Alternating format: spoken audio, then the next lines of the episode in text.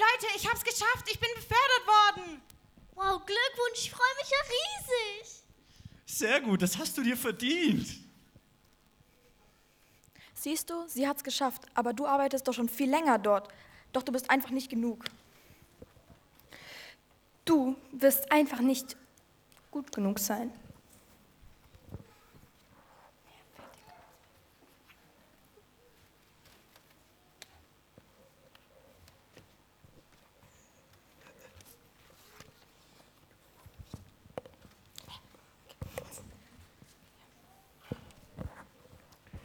Mensch, letzten Samstagabend, das war so ergreifend, diese Lobpreisnacht, das hat mich voll berührt. Ich war so begeistert, ich habe Gott so erlebt, das war so voll super. Ja, oh, ich habe ein Wort bekommen, das hat perfekt gepasst. Ich habe dann so eine Leidenschaft bekommen. Jedes Mal, wenn ich in der Bibel lese, entdecke ich neue Sachen. So aktiv hat Gott noch nie zu mir geredet. Das war einfach. Hast du das gehört? Süß. Wann hat Gott denn das letzte Mal zu dir gesprochen? Gott kann doch gar nicht zu dir reden. Wie denn? Dafür bist du doch viel zu sündig. Wie soll Gott denn zu dir sprechen? Du liest doch gar nicht mehr in der Bibel. Was bist du eigentlich für ein Christ? Gott hat dich bestimmt nicht mehr lieb. Gib's doch zu, er hat dich verlassen. So jemand wie du ist niemals gut genug für ihn.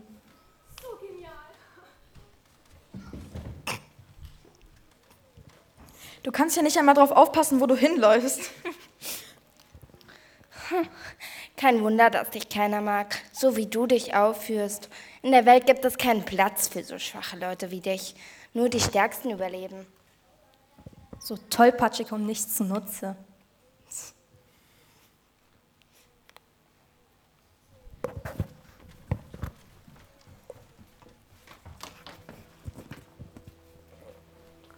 Alles ist gut.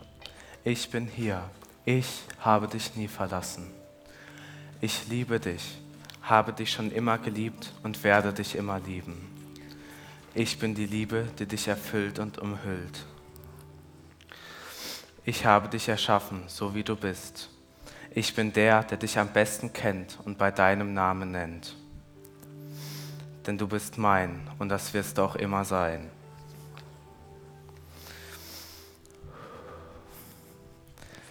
Ich habe dich gemacht, so wie du bist. Für mich bist du perfekt, so wie du bist. Ich sehe dich, mein Blick geht tief in dein Herz. Ich sehe deine Freude und deinen Schmerz. Ich mache dich stark. Meine Gnade ist alles, was du brauchst. Nichts und niemand kann dich von meiner Liebe trennen. Ich habe bereits alles für dich getan. Du musst nichts mehr machen. Lass dich einfach fallen und vertraue mir. Ich sorge mich um dich.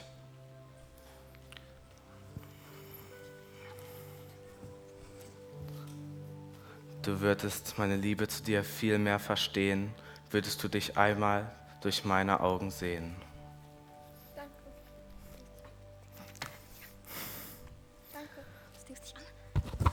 Danke. Danke.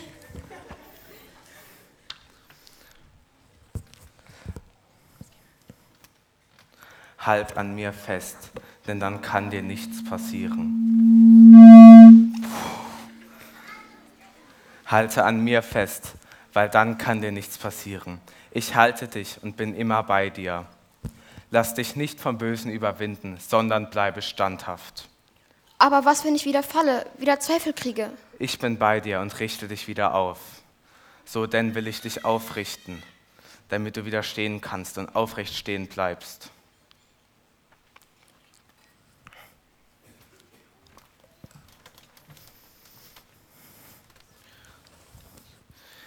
Hier, nimm das, ich habe alles für dich getan. Halte daran fest und lebe nach meiner Weisheit. Dann wird meine Weisheit dich immer umgeben und dich stark machen. Ich bin gerecht und treu. Wenn du mich von ganzem Herzen liebst und nach meiner Gerechtigkeit strebst, so wird sie dein Herz schützen.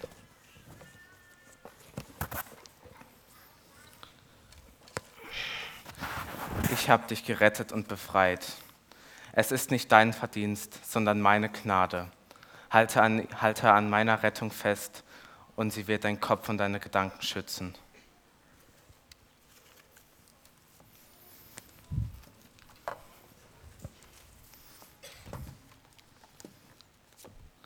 Geh und verbreite mein Wort, trag das Evangelium hinaus.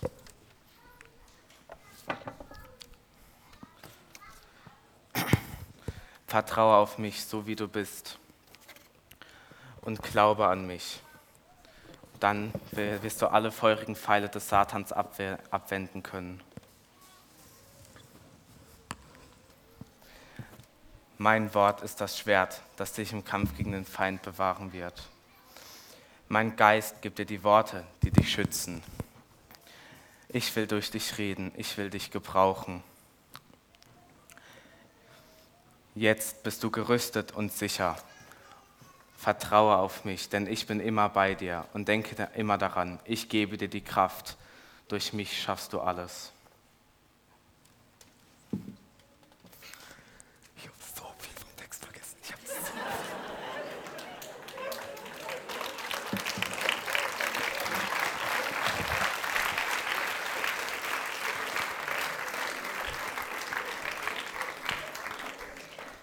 Hey, darf ich dir was anvertrauen? Ja klar, was ist los? Ich habe diese Woche mit dem Chef geredet. Bei mir läuft es gerade gar nicht gut. Ich weiß nicht, was ich tun soll. Auch zu Hause gibt es Ärger und alle sind enttäuscht von mir. Ich habe das Gefühl, dass ich einfach nichts schaffe, zu schlecht bin und mich niemand mehr mag. Das stimmt nicht. Mir ging es genauso. Aber weißt du was? Es gibt da jemanden, den interessieren deine Leistungen nicht. Und der akzeptiert dich genauso, wie du bist. Das durfte ich auch erleben. Denn als ich. Denkst du wirklich, sie interessiert, was du über Jesus denkst? Guck dich an, du bist doch kein Vorbild. Was bitte hast du schon zu sagen? Geh weg von mir! Ich bin ein Kind Gottes und das kann mir niemand nehmen!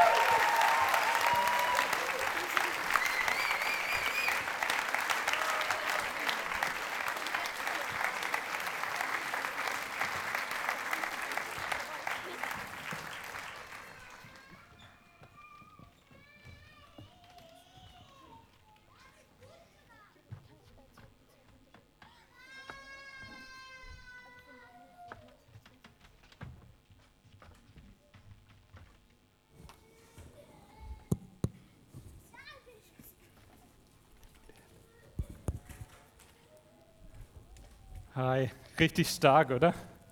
Ein, bewegendes Anspiel. Ähm, bevor wir in die Andacht für heute starten, möchte ich nochmal alle Kids einladen, die sich wie Kinder fühlen, äh, hier nach vorne zu kommen, weil wir haben ja schon gesagt, wir wollen so ein bisschen eine Stammatmosphäre schaffen. Äh, und bei uns, wir machen immer so einen Kreis am Anfang und wenn wir Andachten machen und so, dann kommen wir ein bisschen zusammen, dass wir gut hören können, weil im Normalfall haben wir ja kein Mikrofon bei den Rangern.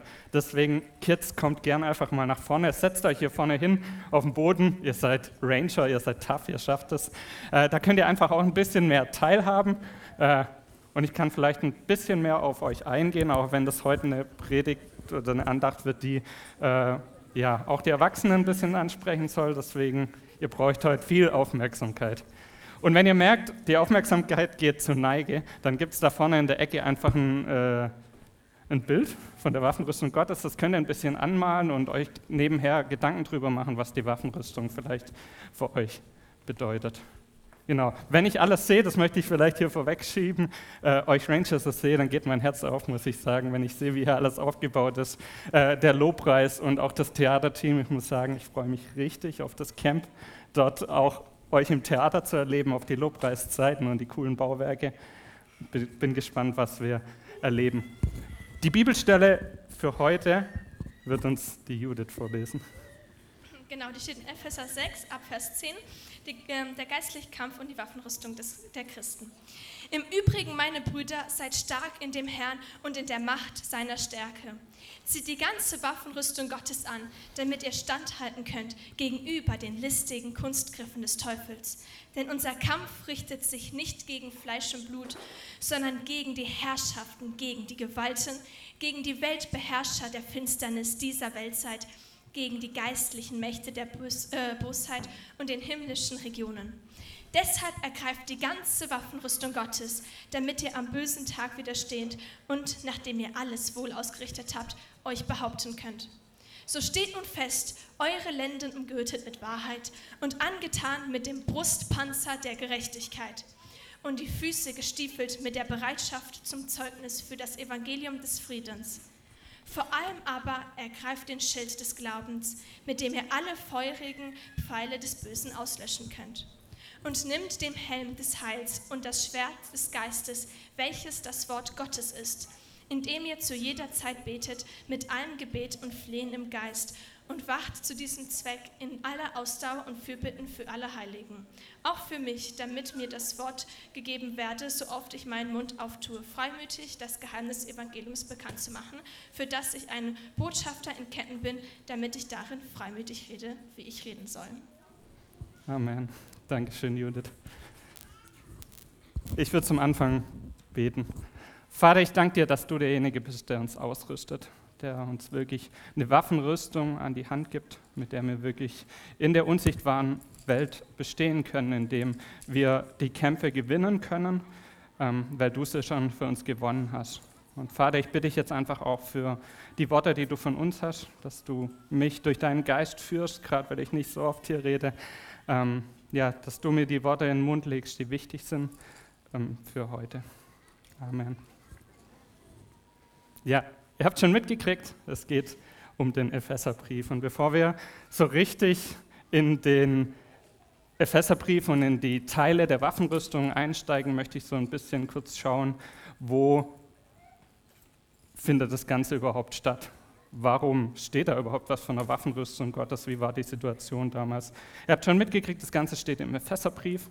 Das war ein Brief, den hat Paulus geschrieben an die Gemeinde in Ephesus. Ähm, um die Gemeinde dort aufzubauen.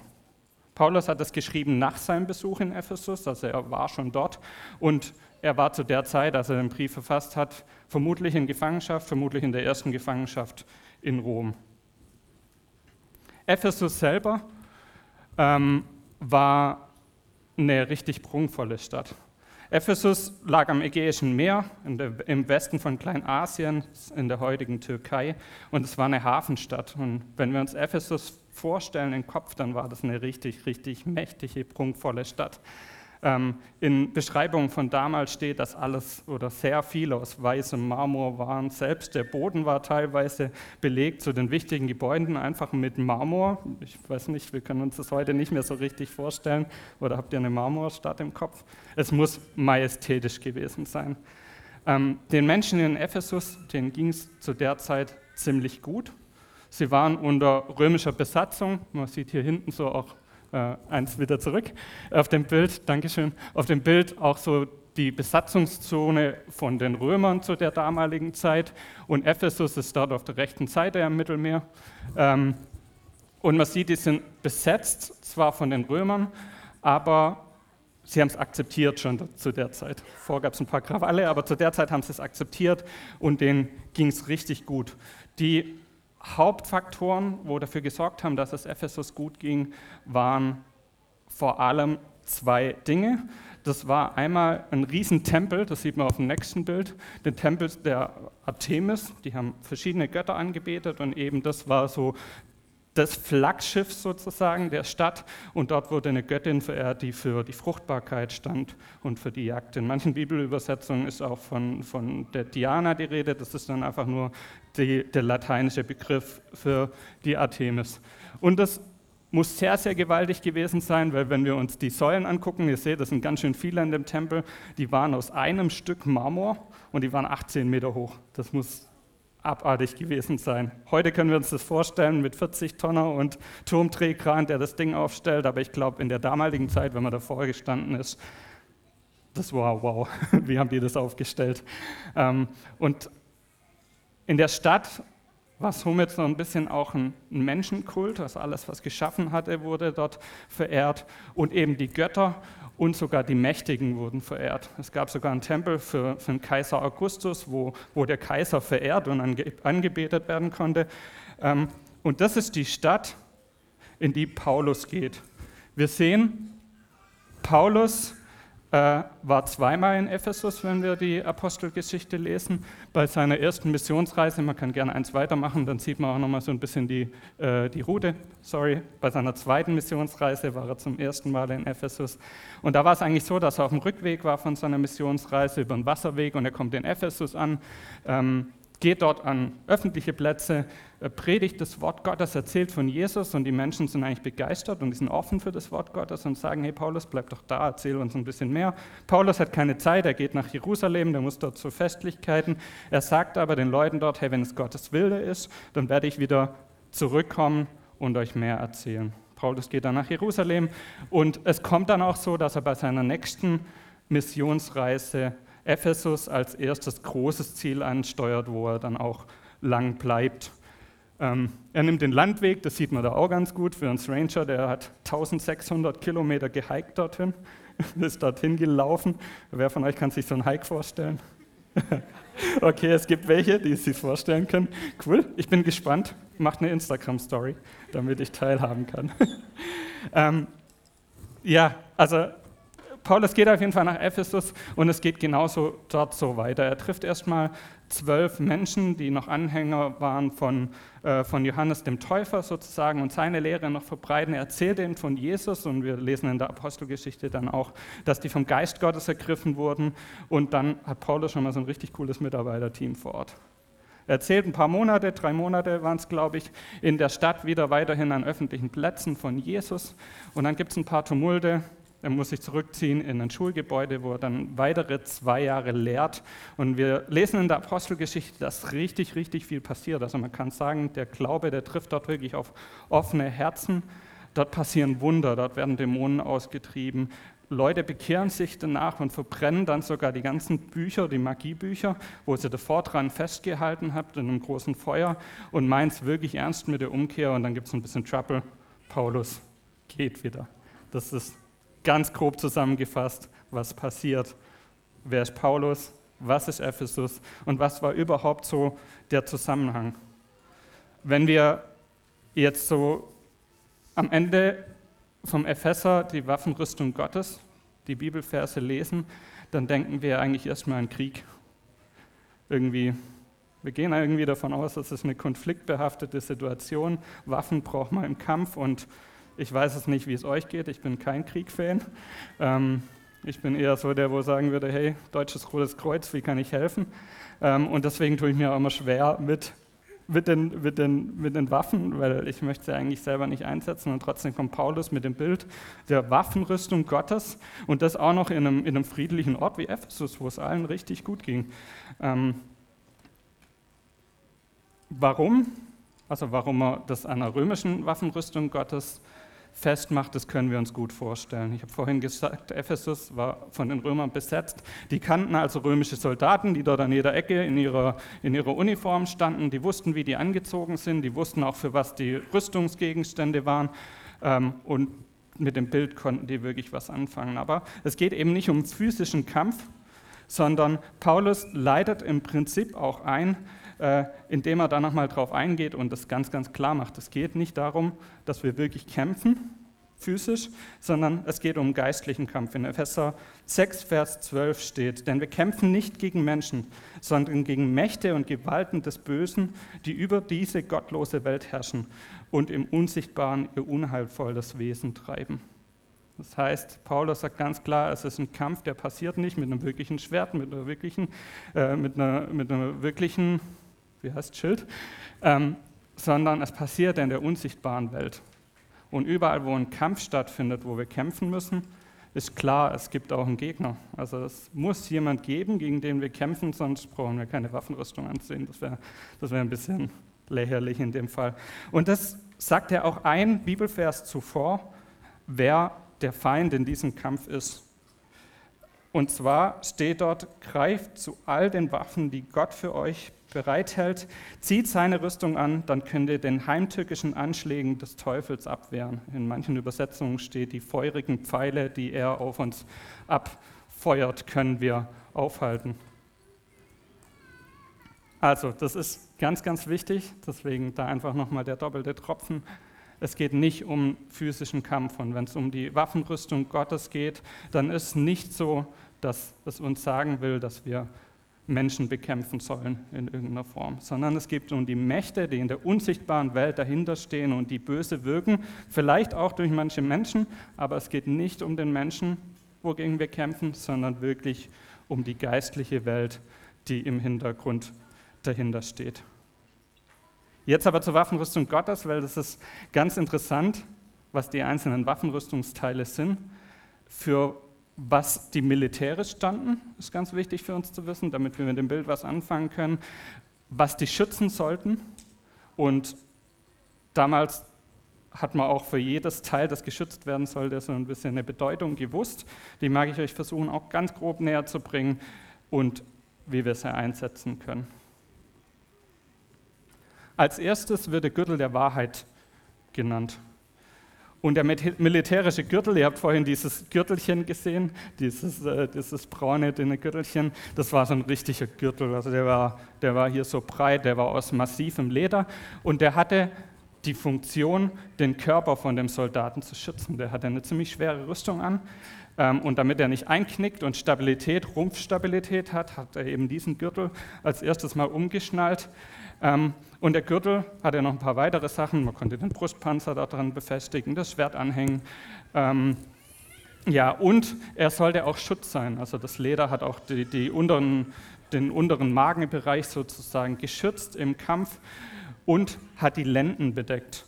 Und die Lenden, die waren oder sind ein Symbol für, die Sitz, für den Sitz der Kraft und das Innere im Menschen. Das bedeutet, wenn wir den Gurt der Wahrheit anlegen, dass wir unser Denken und unser Leben klar nach Jesus ausrichten. Und es ist auch Jesus, der uns die Stabilität geben möchte für unser Leben. Er stabilisiert uns wie so ein breiter Gurt. Der zweite Gegenstand ist der Brustpanzer. Der Brustpanzer war vor allem dazu da, das Herz zu schützen. Ohne Herz können wir nicht viel machen.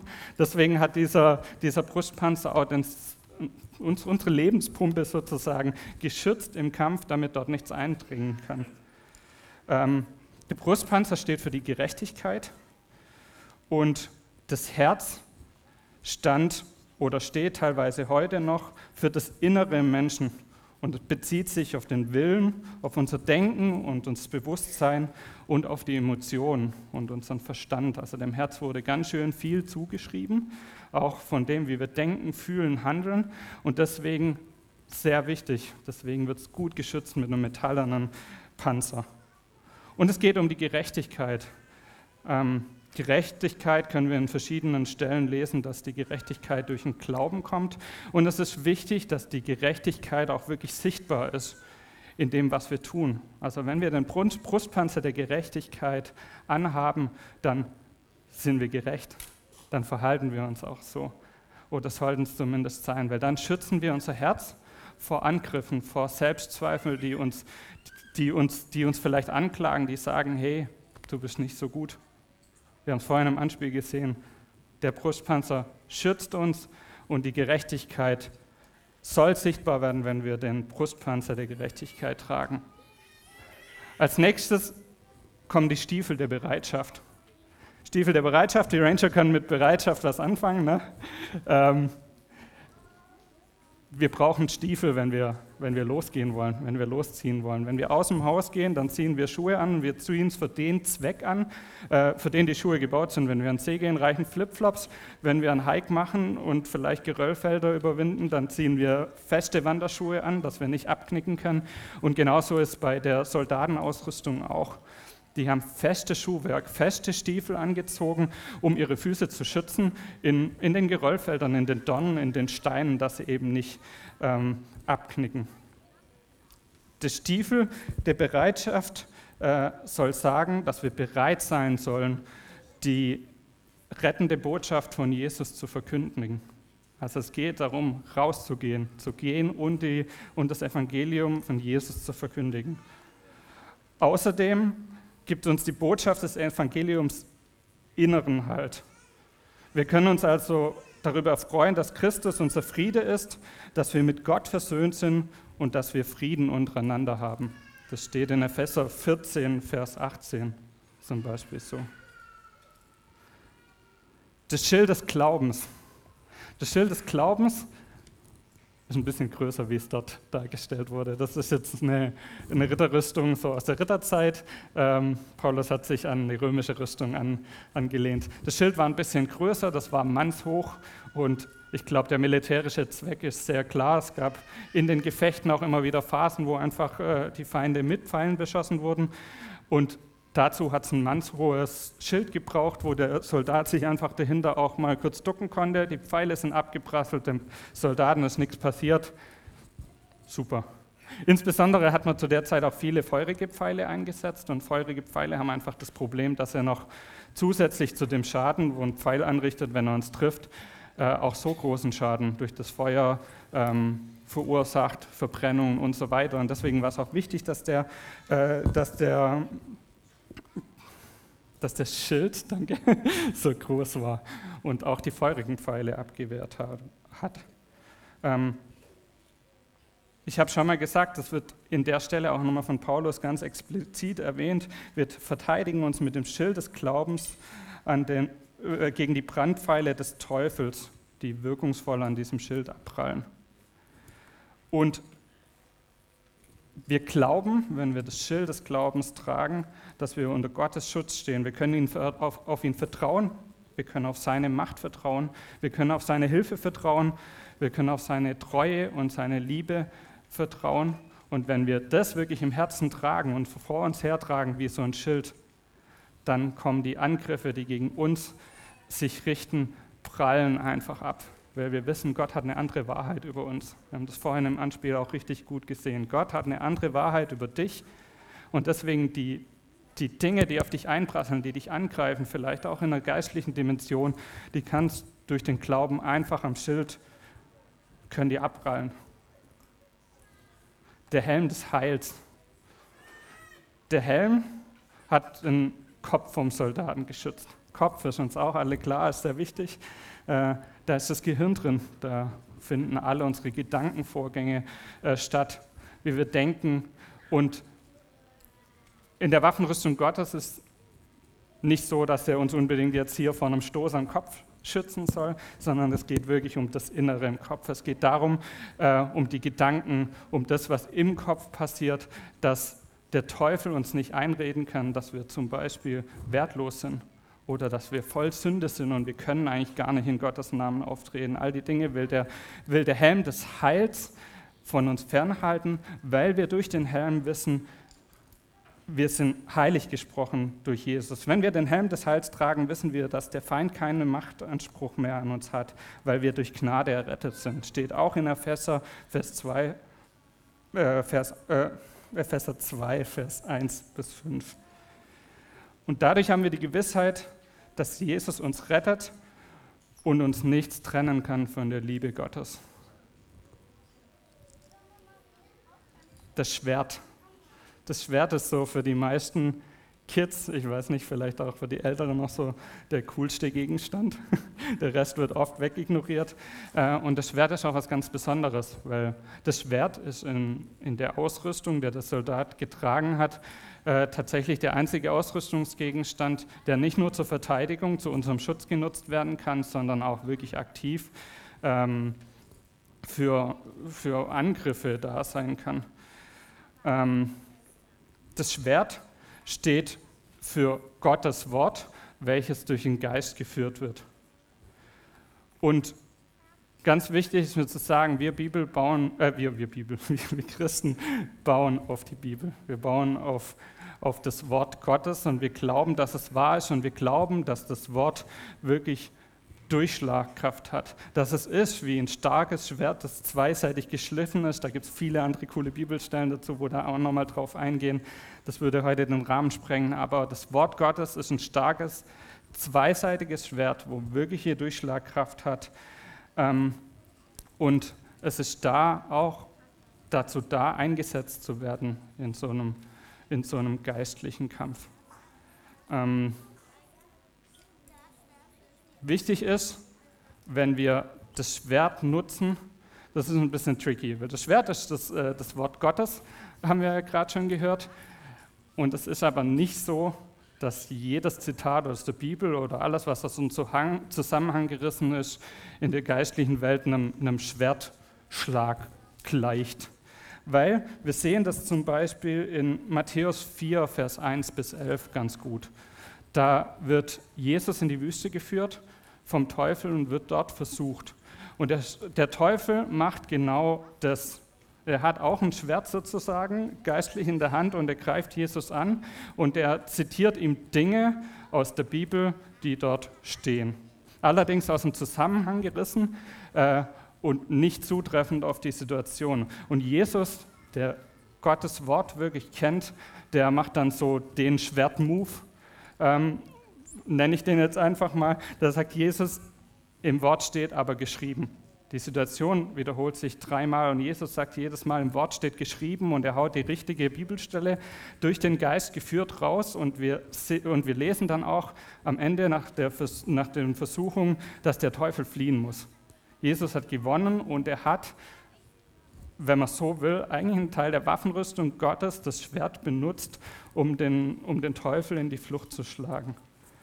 Und dazu ein Gedanke, wir sind oft so unterwegs, zumindest kann ich das von mir sagen, dass ich argumentiere mit logischen Dingen, wenn es darum geht, irgendwelche Argumente auszufechten. Ich appelliere an die Vernunft, ich appelliere an vielleicht auch, weiß nicht, wissenschaftliche Erkenntnisse und was weiß ich was. Und wir sehen, dass selbst Jesus in der Bibel das Wort Gottes nutzt. Und da frage ich mich dann manchmal, hey Dennis, wer, wer bin ich, dass ich auf die Idee komme, irgendwelche Strohhalme zu nutzen, um mich zu verteidigen und nicht das nutze, was Jesus an Hand, uns an die Hand gibt, nämlich sein Wort. Ein scharfes, zweiseitiges Schwert, das wirklich Durchschlagkraft hat und mit dem wir gewinnen können. Ganz zum Schluss, und da verlässt Paulus so die bildliche Sprache, ähm, wieder geht Paulus noch kurz auf das Gebet ein.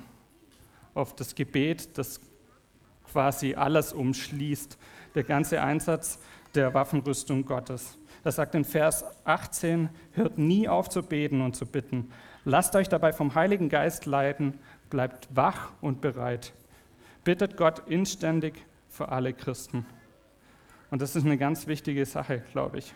Das ist nicht nur wichtig, dass wir die Waffenrüstung ergreifen, dass wir sie anziehen und dass wir das wirklich bewusst tun, äh, sondern es ist wichtig, dass wir das im Gebet tun dass wir im Gebet die Waffen ergreifen, dass wir es im Gebet vorbereiten und dass wir im Gebet diese Rüstungsgegenstände schärfen, dass wir sie verbessern, dass wir sie ausbauen, dass unser Schild größer wird, dass unser Schwert schärfer wird.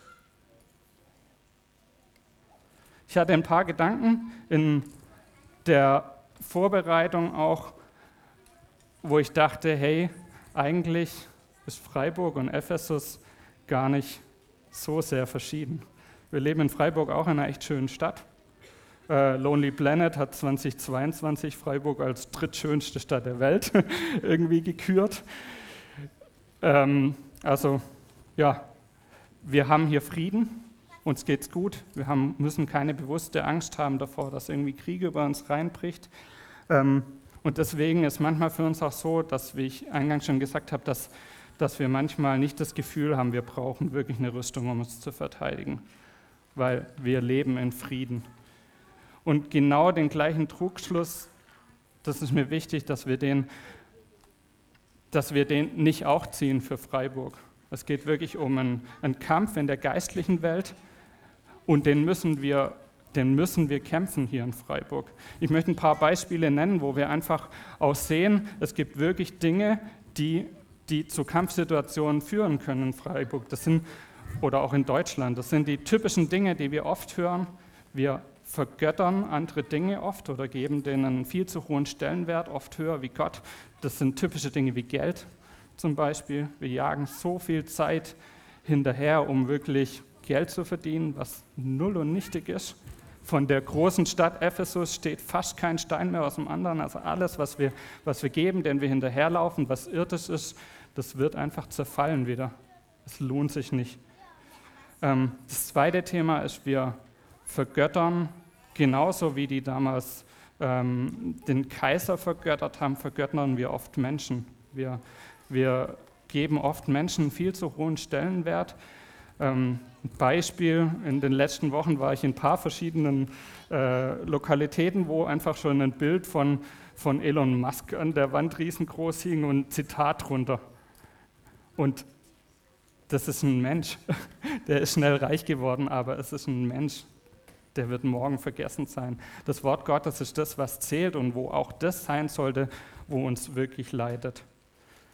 Und wir haben in unserer Gesellschaft eine brutale Offenheit für Religionen, für Weltanschauungen und so weiter. Und es gibt in Deutschland andere Religionen, von denen fällt es uns sehr einfach, uns abzugrenzen, weil es wirklich eine andere Religion ist und die leben das auch so aus. Es gibt aber auch so die gemeine Art davon. Das sind, äh, das sind so die Dinge, wo wir neudeutsch unter die Art of Living verstehen. Das sind Konzepte, Lebenskonzepte, die oft aus dem Hinduismus und aus dem Buddhismus kommen ähm, und die uns zum Beispiel oft zeigen, hey, wie können wir entspannen, wie können wir zur Ruhe kommen. Das wird in Trainings eingesetzt von, von Mitarbeitern, von Führungskräften und da äh, wird quasi, werden geistliche Prinzipien angewandt, ohne dass sie direkt als geistliche Prinzipien genannt werden. Das Gleiche in vielen Dingen. Es gibt einige Sportarten, wo wir ganz bewusst mit unseren Bewegungen uns für die geistliche Welt öffnen wollen oder sollen. Und wir in Deutschland sagen sogar, hey, wir können das trennen, das Geistliche und Sport, das passt alles. Aber ich möchte euch an der Stelle auch ein bisschen ermahnen, denn wir öffnen uns wirklich für eine geistliche Welt. Wir nehmen, wenn wir das machen, unsere Waffenrüstung ab, unseren Schutz und geben uns dem hin. Und das ist gefährlich. Deswegen ist so, so wichtig, dass wir das Thema, wo wir, wo wir heute so ein bisschen durchgaloppiert sind, dass wir uns da nochmal Gedanken machen die Woche drüber. Das ist nicht eine Waffenrüstung Gottes, wo so ein cooles Bild ist, wo man halt anmalen kann in der Kinderstunde, sondern es betrifft uns alles und für unser geistliches Leben, für unser Bestehen ist wichtig, dass wir sie tragen und einsetzen, weil sonst ist es im schlimmsten Fall so, dass wir irgendwann auch unsere Beziehung verlieren zu unserem Vater im Himmel und unseren Glauben im schlimmsten Fall, wenn wir uns nicht ordentlich schützen. Ähm, der zweite Gedanke war, legt die ganze Waffenrüstung Gottes an.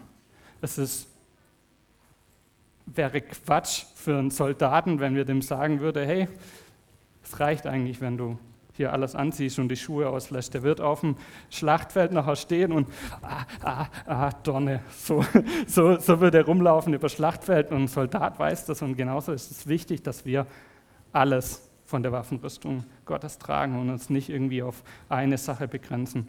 Oder ein Schild wird auch keiner wegleisten, weil er weiß, der erste Pfeil, der irgendwo daherfliegt, der trifft mich und dann habe ich ein Problem. Im Geistlichen exakt dasselbe. Und noch eine Sache, wenn wir kämpfen in so einer Waffenrüstung und, oh sorry, und wir wollen siegen, dann machen oder gehen wir oft einfach nach dem gleichen Schema oder sollten wir nach so einem Schema durch vorgehen, um siegreich zu sein. Wir entwaffnen den Feind und als nächstes müssen wir irgendwie gucken, dass wir seinen Schutzpanzer durch, durchbrechen. Und ich muss mich hier wieder viel auch an der eigenen Nase greifen und ich glaube, das ist auch eine Gefahr, über die wir nachdenken sollten. Wir entwaffnen uns manchmal selber. Wir brauchen gar nicht aufs Schlachtfeld gehen, wir, wir kriegen das ganz gut selber hin. Ähm, und was ich damit meine, möchte ich so an, an so einem Schwert ähm, mal demonstrieren. Das Schwert ist das Wort Gottes und wir haben vorhin schon gehört, das Wort Gottes ist wahr. Alle Teile davon und das Schwert können wir einsetzen, durch den Geist inspiriert. Und wenn wir uns selber entwaffnen im, im Sinne des Schwertes, kann das so aussehen, dass wir, ja, wir kommen in den Gottesdienst, wir sind vielleicht gläubige Christen und wir sagen, ja, die Bibel ist gut und schön, aber erst ab dem Neuen Testament. Weil das Alte Testament, das hat keine Relevanz mehr. Jesus ist gekommen, der hat meine Sünden vergeben, ich lebe unter der Gnade und Alte Testament ist weg. Und was wir damit machen im Sinne des Schwertes ist, wir nehmen das Schwert und wir brechen einfach einen Teil ab. Alte Testament brauchen wir nicht. Und wenn ihr euch jetzt wieder einen Soldat vorstellt, würde ein Soldat mit dem Schwert den Kampf ziehen? Wahrscheinlich nicht mehr. Und das ist bei ganz, ganz vielen Dingen in der Bibel so. Und da können wir uns einfach auch, könnt ihr euch mal in der Woche selber prüfen, was sind die Dinge des Wortes Gottes, wo wir nicht gerne hören, wo wir gerne wegstreichen? Ist das das Alte Testament oder ist die Offenbarung oder sagen wir vielleicht Paulus, was ist der für ein Typ, der ist mir viel zu radikal, der droppt Dinge, wo ich nicht dahinter stehen kann. Hat nicht Jesus gesagt, kann ich ein Stück weit ignorieren und wegreden.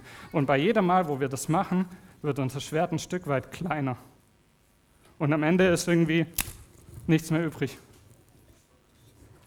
Und deswegen da auch nochmal, nehmt das, nehmt das in, die, in die Woche gern mit. Prüft euch da auch selber, wie sieht unser Schwert aus. Wie sehr stellen wir uns auf das Fundament, welches Gottes Wort ist, die Bibel, und in welchen Teilen haben wir Trouble und müssen einfach auch noch geistlich wachsen. Nehmt das gern mit in eure Hauskreise, in Diskussionen mit anderen Christen. Betet da füreinander und nutzt einfach die kommende Woche wirklich gezielt dafür, euch auszurüsten, die Waffenrüstung Gottes ganz bewusst anzuziehen und seid siegreich auch in den Kämpfen. Zum Schluss möchte ich sagen, die Waffenrüstung ist dazu da, uns auszurüsten. Und wenn wir die Waffenrüstung anhaben, dann sind wir siegreich. Wir brauchen keine Angst zu haben, weil Jesus ist derjenige, der den Sieg bereits für uns errungen hat. Wir haben seine Rüstung an und damit sind wir Sieger. Wenn du also irgendwelche Selbstzweifel hast und sagst, hey, ich weiß nicht, ob ich hier in die Waffenrüstung passe, dann darfst du darauf vertrauen, dass du den Sieg erringen wirst, wenn du die trägst. Ich bete noch kurz zum Schluss. Vater, ich danke dir, dass du uns ausrüsten möchtest in unserem Leben und ich danke dir, dass du derjenige, derjenige bist, der den Sieg bereits für uns errungen hat in unserem Leben. Und ich danke dir, dass du uns einfach auch in so plastischen, praktischen Beispielen zeigst, wie wir uns schützen können, wie wir ähm, wie wir wirklich gegen Angriffe und Gefahren, wo wir im Leben als Christen stehen, bestehen können und wie wir siegreich daraus hervorgehen können. Und ich bitte dich, dass du da in uns und an uns wirkst, dass wir das nicht zur Seite legen und für nichtig erachten, sondern dass wir diese Schritte wirklich bewusst tun und bewusst deine Waffenrüstung anlegen in der Woche. Fordert uns heraus, hilf du uns dabei und rede du einfach da zu uns. Amen.